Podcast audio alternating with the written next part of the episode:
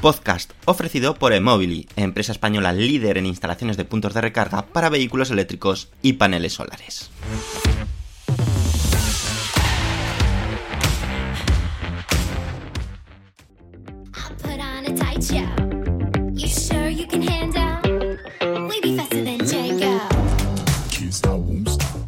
Bienvenidos al podcast de Somos Eléctricos. Yo soy Antonio Sánchez y te voy a acompañar durante los próximos 30-40 minutos que dura este podcast. El objetivo de este podcast es difundir y dar a conocer más sobre los vehículos eléctricos, energía sostenible y tecnología aplicada a los vehículos. El contenido del podcast contará inicialmente con tres apartados diferenciados. Por una parte, hablaremos de las noticias más destacadas ocurridas sobre vehículos eléctricos. Continuaremos con un apartado de Tesla, llamado Espacio Tesla, donde te hablaremos de curiosidades y experiencia de uso de un Tesla. Finalmente, acabaremos con preguntas y respuestas que nos hagáis llegar en los podcasts anteriores o a través de las redes sociales. Daremos respuesta a todas las dudas que te surjan. Y ahora sí, comenzamos el podcast número 214 de Somos Eléctricos.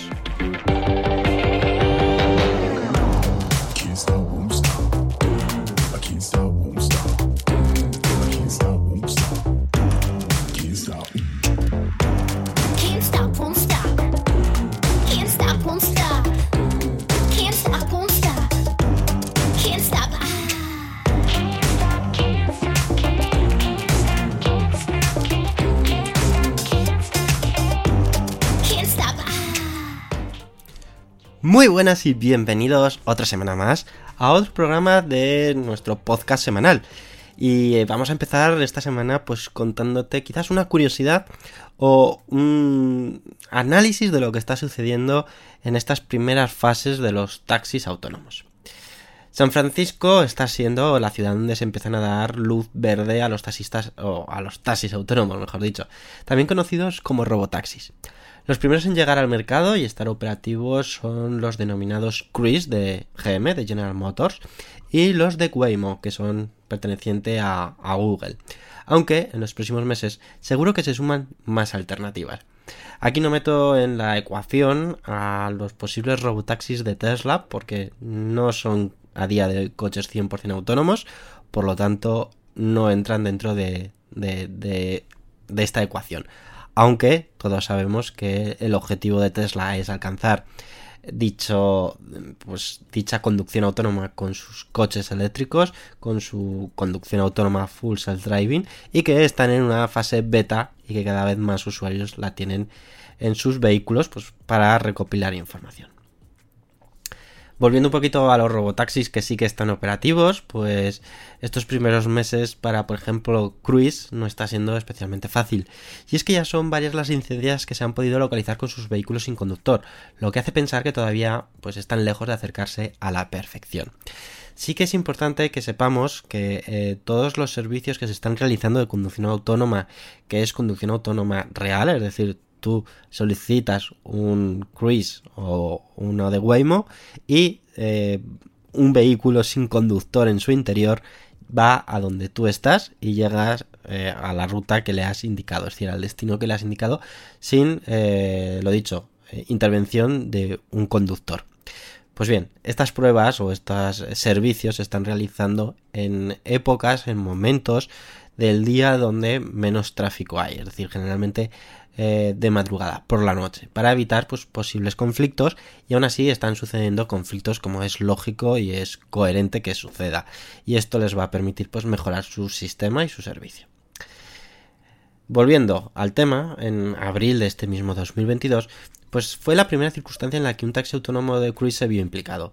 En concreto, pues podemos decir que troleando o mm, eh, vacilando a la policía de San Francisco e incluso pues iniciando una fuga al realizar la parada por un coche de policía.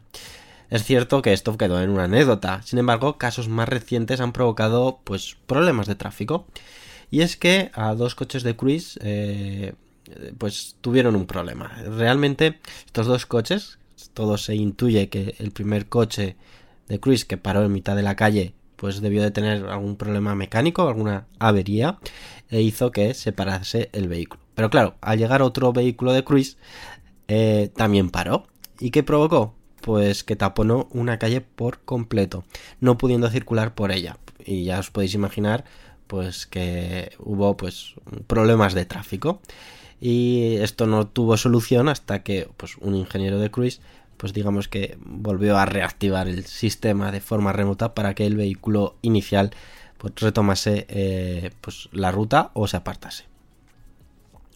Otro caso que tuvo lugar también hace unos días fue la invasión de un vehículo cruise del carril bus, quedándose a centímetros de colisionar con el propio bus. No cabe duda que toda novedad tecnológica requiere de realizar muchas pruebas, pero parece que la conducción autónoma de GM está todavía sin rodar del todo y tienen todavía mucho camino que recorrer para que sus taxis autónomos sean mucho más fiables y seguros. Y yo creo, y aquí es por lo que he querido comentar en este podcast este, este tema, es que eh, es necesario realizar estas pruebas en mm, entornos reales. En entornos controlados las situaciones pues eh, están ya más que, mejor dicho, controladas. Es decir, van a funcionar muy bien porque ya no hay más variables o factores externos que puedan hacer dudar al sistema.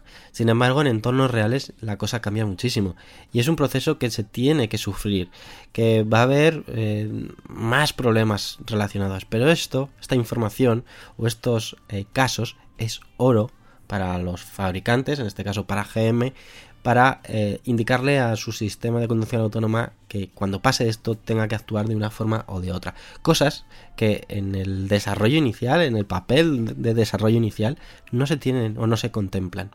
¿Por qué Tesla está tan obsesionado con recopilar, vamos, millones de datos de sus coches? Pues precisamente para minimizar el porcentaje de circunstancias que eh, se pueda someter un vehículo y tener la mayoría de ellas controladas. Y aún así, seguro que hay determinadas circunstancias que se les escapa, pero los irán controlando. Y esto, pues como digo, es lo mismo. Sucede absolutamente lo mismo. Y es un proceso que lleva tiempo, que tiene sus pros, tiene sus contras, pero hay que mm, convivir con ellos. ¿No creéis? ¿Qué opináis? ¿Qué opináis vosotros de la conducción autónoma y de los robotaxis? ¿Creéis que va a ser algo real o se quedará finalmente en el olvido? Y ahora, antes de pasar a la próxima noticia, que ya os adelanto que va a ser muy interesante, os voy a contar algo sobre Volvo, una pequeña publicidad sobre Volvo, pero que os puede interesar. Os lo cuento ahora mismo. Nos dirigimos hacia un futuro que, como todos sabemos, es eléctrico. ¿Y quién mejor que Volvo, con su gama de híbridos enchufables, para acompañarte en el camino hacia ese futuro y para que te desplaces por el mundo mejor? Los años de innovación en el ámbito de los motores electrificados les permiten ofrecerte una tecnología con la que podrás realizar tus trayectos diarios al trabajo utilizando únicamente el motor eléctrico, sin contaminar y sin hacer ruido. ¿Y qué ocurre en un viaje largo? Los híbridos enchufables Volvo Recharge te brindan lo bueno de los dos mundos. Por eso, en trayectos de larga distancia podrás conducir con un único pedal para conseguir regeneración eléctrica máxima, gastar menos los frenos y aprovechar su tracción a las cuatro ruedas para tener una conducción ágil, suave y potente. Así es, tu Volvo será eléctrico hasta que necesites un híbrido. Y además de la tecnología, diseño y materiales sostenibles que elevan su conducción, toda la gama cuenta con prestaciones que harán que conducir sea toda una experiencia. Integración con Google, Head-Up Display, purificador de aire y tecnología de asistencia a la conducción. Puedes encontrar más información en tu concesionario Volvo más cercano en volvocars.com o en el enlace que te dejamos en las notas de este episodio.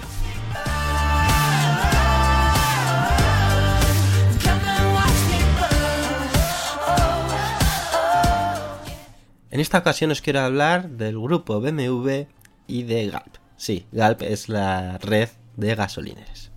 Y es que el grupo BMW ha anunciado una asociación con este grupo de gasolineras, de Galp, para crear una red de recarga con más de 100 puntos en España. Se tratará de puntos de carga rápidos de hasta 180 kilovatios, distribuidos en los principales corredores, tanto de media como de larga distancia. Inicialmente el acuerdo planea que dichos puntos de carga se distribuyan en 25 estaciones, siendo todos ellos alimentados por energías renovables, un punto muy importante, lo cual es posible gracias a los paneles solares instalados en las marquesinas de las propias estaciones de, de la gasolinera. Se espera que esta iniciativa evite aproximadamente 60.000 toneladas de CO2. Como decíamos al inicio, se trata de puntos de carga rápida de hasta 180 kilovatios que aseguran que permitirá recargar la batería de los vehículos eléctricos hasta el 80% en 15 minutos. La marca pone como ejemplo la recarga del BMW i7, que según indican, en una parada de 10 minutos podría añadir 150 kilómetros de autonomía. Aunque esto ya como mínimo es paradójico, porque dicen que son 10 minutos y puedes añadir 150 kilómetros, cuando te dicen que puedes cargar hasta el 80% en 15 minutos. En 5 minutos no tienes ese. Es decir, aquí hay unos datos no del todo, digamos, coherentes. El presidente ejecutivo de BMW Group España y Portugal, Manuel Terroba, eh, dijo esto. El grupo BMW ofrece ya una amplia variedad de modelos 100% eléctricos que permiten cubrir con una sola carga entre 425 y 630 kilómetros de autonomía. Esta alianza consolida el compromiso del grupo de seguir ofreciendo soluciones de carga a nuestros clientes que buscan usar la movilidad eléctrica en sus trayectos más largos. Y desde ahora podemos ofrecerles puntos estratégicos en los cuales recargar más de 150 kilómetros de autonomía adicional mientras descansamos 10 minutos. En base a este acuerdo, Grupo BMW y Galp ha anunciado que colaborarán en el desarrollo y comercialización de proyectos relacionados con la movilidad eléctrica, como por ejemplo en la electrificación de núcleos rurales de los alrededores de los parques solares en los que cuenta Galp. Esta asociación ayuda a cumplir el objetivo de Galp de ampliar su red de recarga en España y Portugal, con planes de contar con más de 10.000 puntos de carga para 2025. Para finales de año, Galp Electric tiene previsto el despliegue de más de 500 puntos de carga rápida, distribuidos en más de 570 de sus estaciones. En la actualidad, el Gap Electric ya ha desplegado más de 1000 puntos de recarga por toda la península ibérica. Y aquí el head de movilidad eléctrica de Galp Iberia, João Matos Gómez, portugués, concluyó. Ya hemos iniciado el proceso de instalación de puntos de carga ultra rápida en más de 200 estaciones de servicio en España, 135 de las cuales estarán operativas en 2023. Y aquí yo creo algo muy importante, o que creo que mmm, es eh, fácil por parte de las redes de estaciones de, o las gasolineras. Tienen ya las ubicaciones elegidas, ya saben cuáles son los lugares estratégicos de más tráfico. Por lo tanto, mmm, eh, estas gasolineras tienen realmente, entre comillas, fácil dar el paso a ofrecer este tipo de servicios de vehículos eléctricos, de carga a vehículos eléctricos.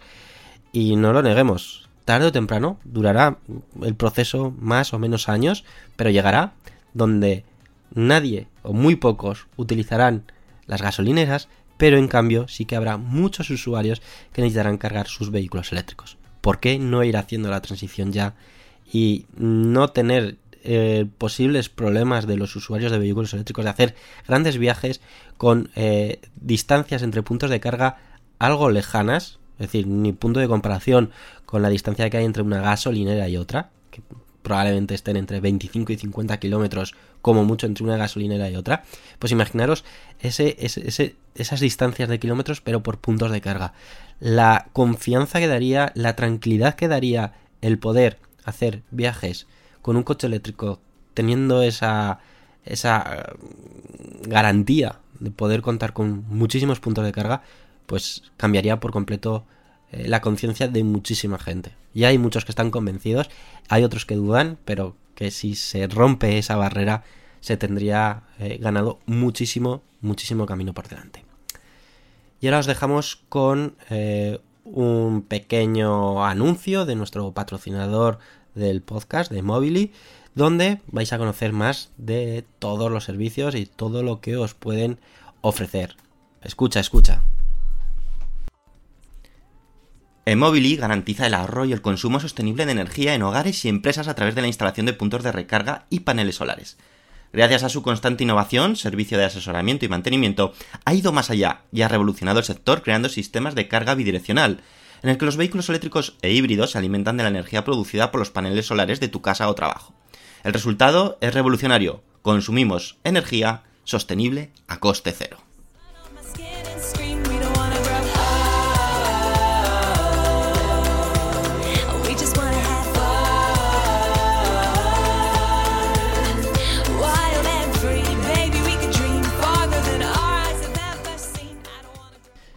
Y ahora es momento de hablaros de un coche que creo que es un coche eléctrico que está levantando eh, muchas expectativas que está siguiendo muy de cerca por muchísima gente como opción alternativa a otras propuestas que ya existen en la actualidad y no es otro que el Ioniq 6. Y es que la marca coreana Hyundai es uno de los fabricantes de automoción que más está apostando por la electrificación desde hace ya varios años con el lanzamiento de, si recordáis, del Hyundai Ioniq y del Hyundai Kona. Dos coches que no fueron fabricados y diseñados desde cero para ser eléctricos, pero cuya eficiencia energética y prestaciones fueron más que excelentes. Ahora con el nuevo Ioniq 5 supuso un punto de inflexión para la marca, una nueva era de vehículos eléctricos de última generación. El próximo coche eléctrico que Hyundai lanzará al mercado será este, el Ioniq 6, una berlina 100% eléctrica basada en la misma plataforma que el Ioniq 5, es decir, la plataforma EGMP de Hyundai Motors, cuyo objetivo es rivalizar con el coche eléctrico más vendido del mundo, el Tesla Model 3. Esta plataforma, la EGMP, EGMP, sí, perdonar, también ha sido utilizada por Kia en el EV6, para que nos hagamos un poquito la idea de los tipos de coches con los que está desarrollando eh, o se logra con esta plataforma. En el pasado mes de julio, es decir, hace muy poquito, Hyundai ya presentó al mundo entero el Ioniq 6 por primera vez. Además facilitó algunos datos técnicos y de prestaciones del vehículo, aunque no ha sido hasta ahora cuando ha presentado las diferentes versiones en las que se podrá adquirir el vehículo para el mercado europeo. Y es lo que os voy a detallar a continuación. El objetivo de Hyundai es que las primeras unidades de este Ioniq 6 sean entregadas antes de que finalice 2022, aunque lo hará con una versión especial de lanzamiento cuyo precio todavía no ha sido desvelado. A esta edición especial de lanzamiento la compañía lanzará un total de 5 versiones más, la denominada Standard Range, Long Range con tracción trasera, es decir, con un solo motor, cuyas opciones aquí se dividirán en dos, es decir, con llantas de 18 o llantas de 20 pulgadas, y finalmente una versión denominada Long Range AWD, es decir, tracción total y dos motores eléctricos, con opción también de montar llantas de 18 pulgadas o 20 pulgadas. Teniendo estos datos, pues indicaros que, por ejemplo, el Ioniq 6 Standard Range tendrá una batería de 53 kWh. Su autonomía estará fijada en 429 km y su consumo será de tan solo 13,9 kWh a los 100 km. El Ioniq 6 Long Range con tracción trasera RWD y 18 pulgadas montará una batería de 77,4 kWh. Su autonomía será de 614 km, es decir, es la versión con la que más kilómetros vamos a poder recorrer con el Ioniq 6 y su consumo está fijado en 14,3 kWh a los 100 kilómetros. Como vemos, tiene un consumo un pelín superior al Standard Range y que viene ocasionado porque es un vehículo que al tener una batería de mayor tamaño pesa más. Luego tenemos el Long Range también con 20 pulgadas, la misma versión, un solo motor, misma batería y la autonomía aquí se ve resentida a 545 kilómetros y su consumo asciende a 16 kWh a los 100 kilómetros.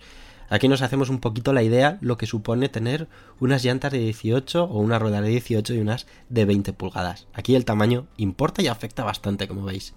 Luego tenemos la versión Long Range con tracción total, es decir, dos motores, 18 pulgadas, batería la misma de 77,4 kWh, su autonomía asciende a 583 kilómetros y un consumo medio de 15,1 kWh a los 100 km. Es decir, que tiene más potencia, pero puedes hacer más autonomía y consume menos que la opción long range de un solo motor con 20 pulgadas. Y luego tenemos el más Gaston, el long range con tracción total, dos motores eléctricos y llantas de 20 pulgadas. Aquí su autonomía desciende a 519 kilómetros, motivados porque su consumo se ve aumentado hasta casi los 17 kWh a los 100 km, concretamente 16,9 kWh a los 100 km. Sin duda lo más sorprendente del Ioniq 6 es su consumo, lo que indica que se trata de un vehículo muy eficiente, y eso permite alcanzar autonomías superiores a los 600 km en la versión de batería más grande y un solo motor eléctrico. Para el precio del Ioniq 6 tocará esperar un tiempo más, pero se antoja difícil que su precio pueda partir pues, por debajo de 45.000 euros. Y ojalá estemos aquí equivocados. Es cierto que estos consumos pues son consumos homologados bajo el ciclo WLTP y que como sabéis en la vida real pues esos consumos son un poquito superiores. Pero bueno, nos podemos hacer una idea de que el Ioniq 6 va a ser un coche bastante, bastante eficiente y muy poco dragón.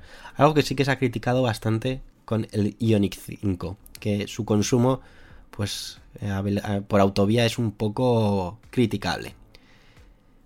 Así que nada, los que estéis interesados por el Ioniq 6, creo que también os puede interesar conocer una opción, una alternativa al Ioniq 6 y al Tesla Model 3. Y aquí viene de la mano de BMW. Y es lo que te voy a contar en unos segundos.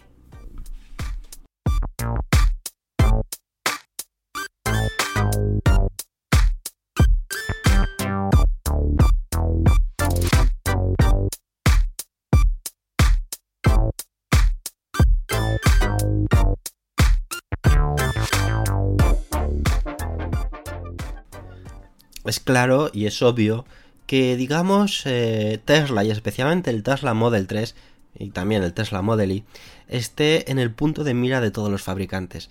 Es el coche a batir, porque a día de hoy es el coche eléctrico que más se vende. Y BMW no ha sido ajeno a ello y eh, va a lanzar una versión específica o una nueva versión de su BMW i4 para hacer competencia al Tesla Model 3. Es, cierto que el pasado mes de agosto ya anunciamos que BMW estaba preparando una nueva versión de su espectacular BMW i4, la versión denominada eDrive 35, la cual se estrenó primero en América del Norte. Sin embargo, BMW ha decidido dar el paso y lanzar esta versión en Europa. Primero lo hará en Alemania, para meses más tarde llegar a otros países europeos como España. Y es importante conocer todos los detalles de este BMW i4 de Drive 35, ya que es un digno rival de en prestaciones y precio frente al Tesla Model 3 de acceso de gama, siendo sin duda una opción alternativa a tener en cuenta. Y como decimos, también una opción y alternativa a los posibles clientes del Ioniq 6.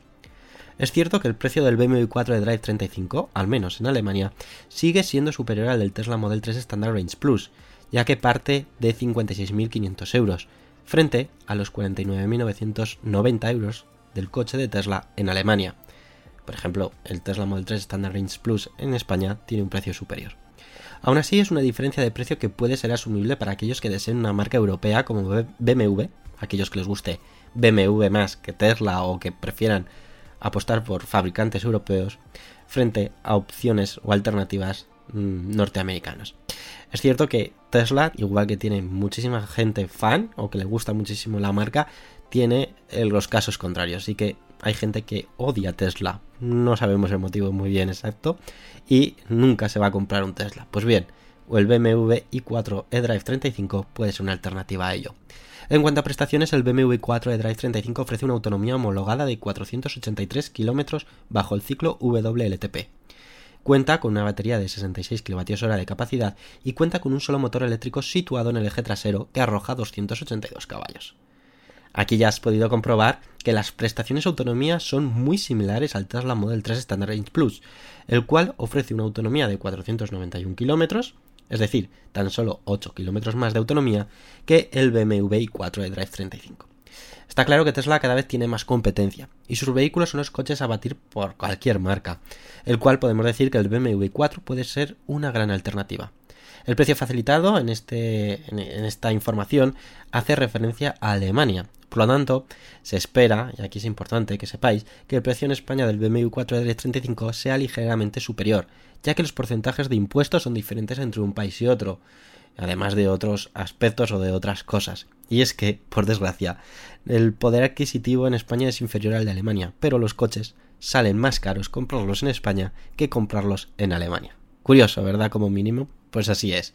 Y gran parte de la culpa o de los motivos es el porcentaje de impuestos de IVA y de otros factores que pueden afectar al precio final de los coches en España. Así que os he dejado dos opciones si no queréis un Tesla Model 3, no os gusta por lo que sea y mm, queréis una berlina, tenéis dos opciones, vais a tener dos opciones que son tanto en prestaciones como en diseño, como en precio, muy, muy similares. Ioniq 6, aunque el precio no se sabe, pero se sospecha, y el BMW i4 eDrive 35. ¿Y tú? Con esos tres opciones, ¿con cuál te quedarías? ¿Con el Tesla, con el BMW o con el Hyundai? Me encantará conocer tu opinión en el próximo podcast y así compartimos opiniones, nunca mejor dicho. Y ahora ya sí, es momento de irnos al espacio Tesla. Pero antes vamos a escuchar al patrocinador de este podcast, Emobili. En Emobili, la empresa española líder en instalaciones de puntos de recarga para coches eléctricos y paneles solares, solicitamos todo tipo de subvenciones y te ayudamos a utilizar tu energía de forma sostenible para que ahorres tanto en tu hogar como en tu empresa. Descubre más sobre Emobili y sus servicios y beneficios en emobili.com.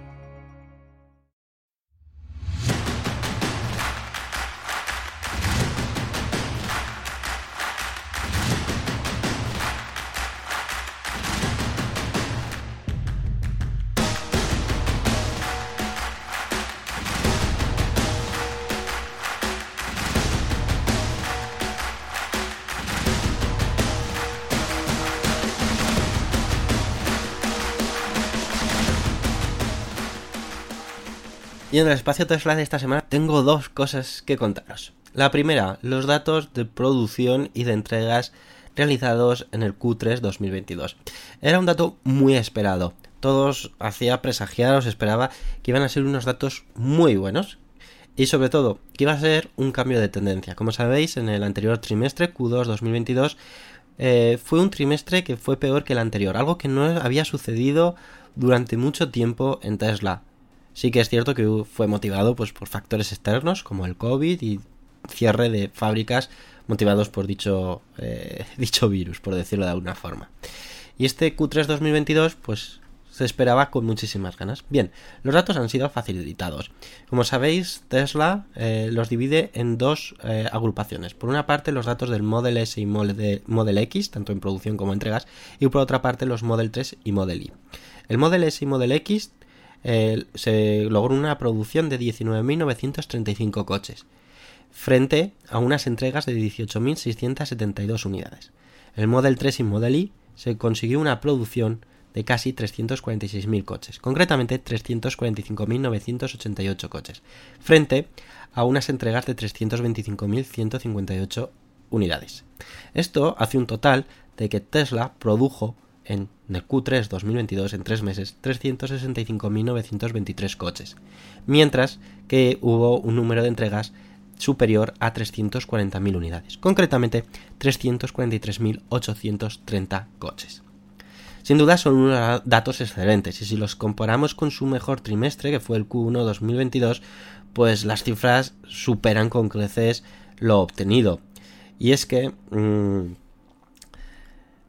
en, el Q1 de 2022 se obtuvo tan solo, bueno, tan solo, se llegó a fabricar 305.407 coches, mientras en esta ocasión han conseguido fabricar pues más de 65 más de 60.000 coches que, se, que lo que se hizo en al principio de año.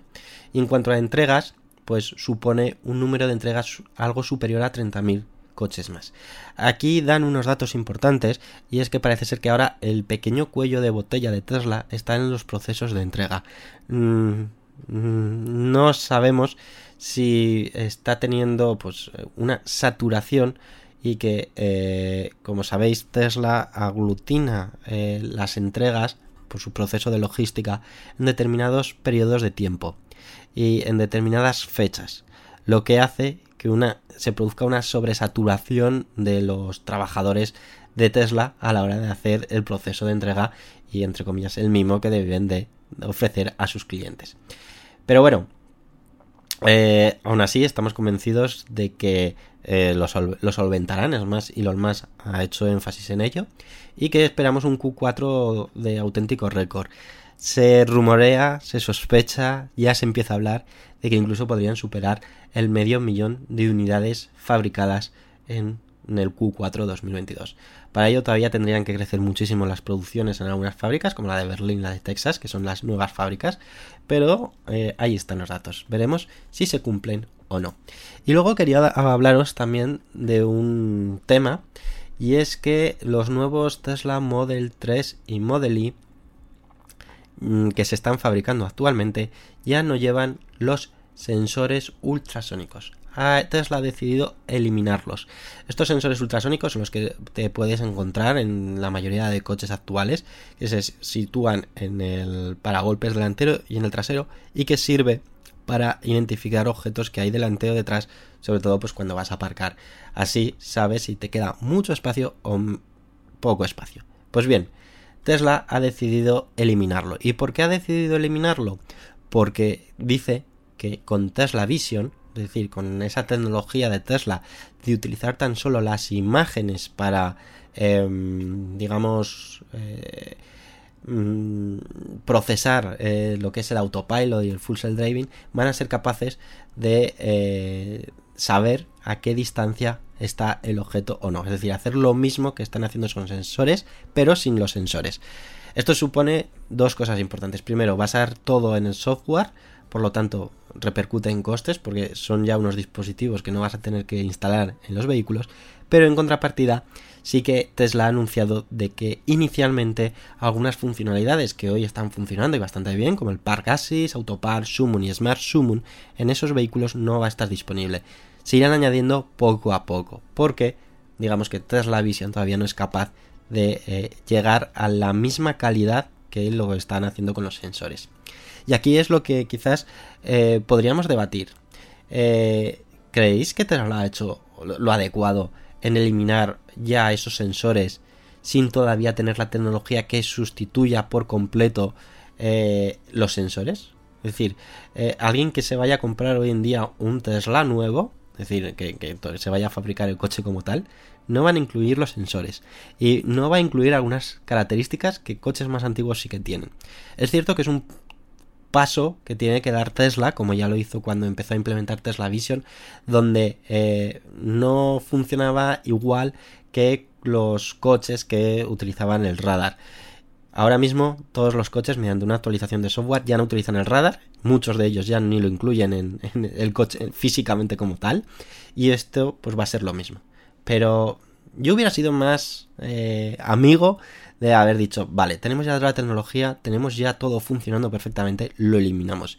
No eliminarlo de, la fabricación de- de- de- del coche como tal y bueno, ya veremos a ver qué pasa. Sa- sabemos que lo vamos a conseguir, pero tampoco sabemos cómo o cuándo.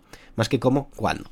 Y creo que eso, pues quieras o no, pues va a ser algo que no va a gustar mucho a los nuevos propietarios de un Tesla, porque van a ver que su coche tiene menos funcionalidades que, eh, que un coche más antiguo. Pero bueno, son pasos que va, va dando Tesla. Hay mucha gente también que opina que no van a ser capaces de eh, llegar a lo que son capaces de ofrecer esos sensores, es decir, de determinar a cuántos metros o centímetros está el objeto de delante o de detrás, algo que hoy en día Tesla en los coches actuales utiliza y te va indicando a cuántos centímetros tienes eh, la, pared, por ejemplo, o un coche más cercano.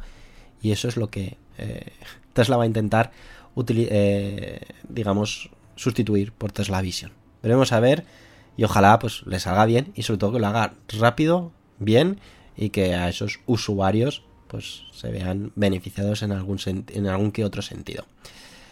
De momento, tranquilidad, porque son eh, los vehículos que se van a fabricar primero en Estados Unidos. Por lo tanto, eh, ahí podremos obtener un importante feedback de cómo se comporta, cómo funciona y si se parece, no se parece o deja mucho que desear o poco que desear.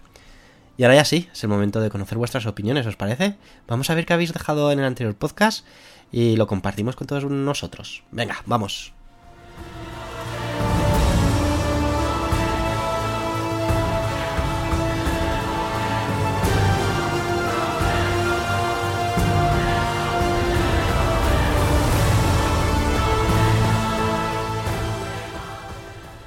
Y vayamos con los comentarios que habéis dejado en el anterior podcast, que la verdad que son muy interesantes. El primero de ellos ha sido Rubén, que dice: Grupo Stellantis no defrauda y montará en el nuevo DS3 batería de 54 kWh como su primo el Peugeot 308.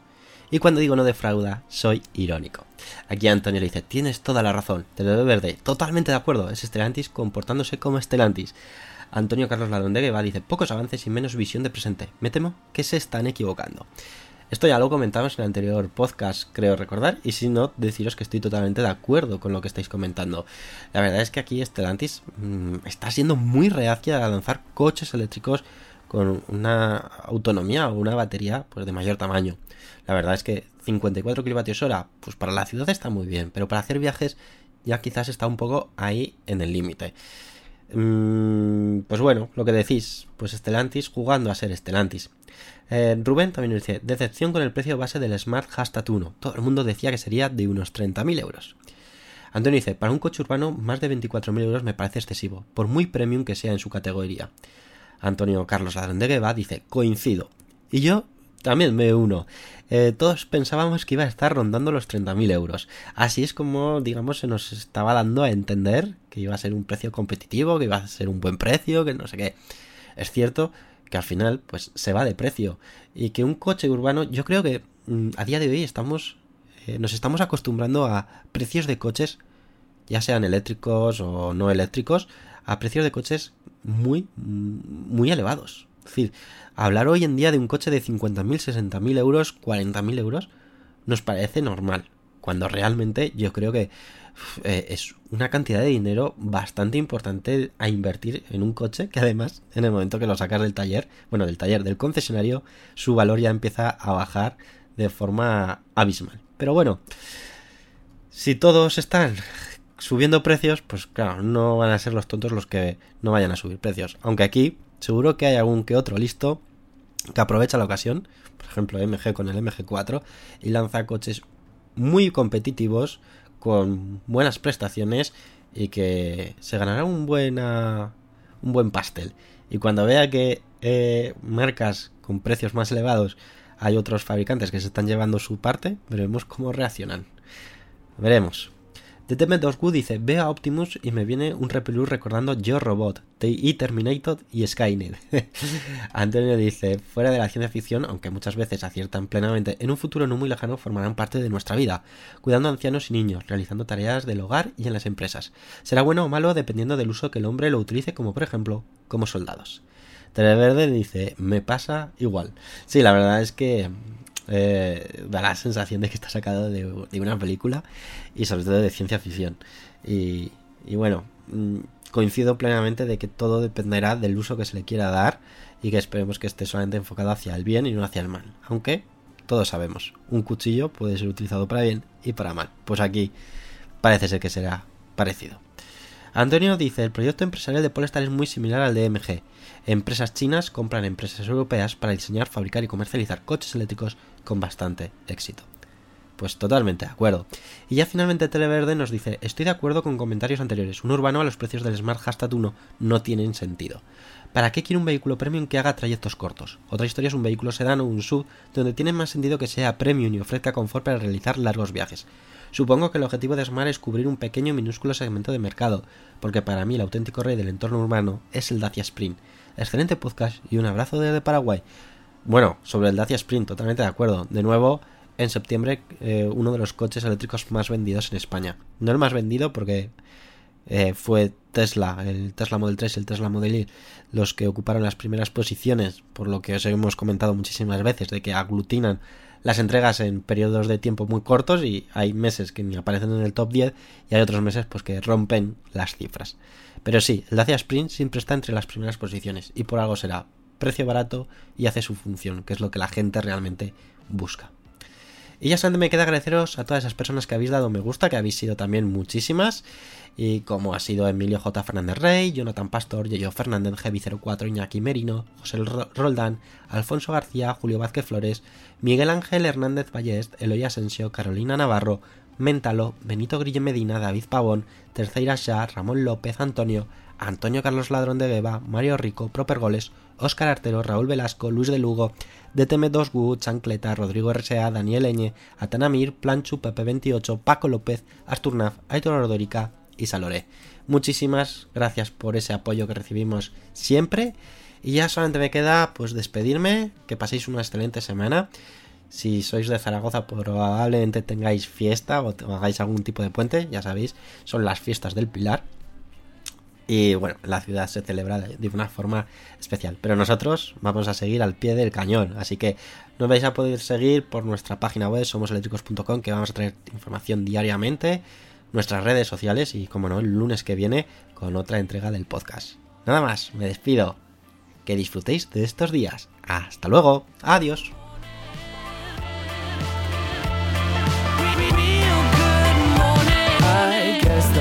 Can get better from here. But sometimes I wonder, I might have met the love of my life. But I lost a number. Never mind, she declined to the first date. I went to Vegas with a roommate. Never mind all the lines on the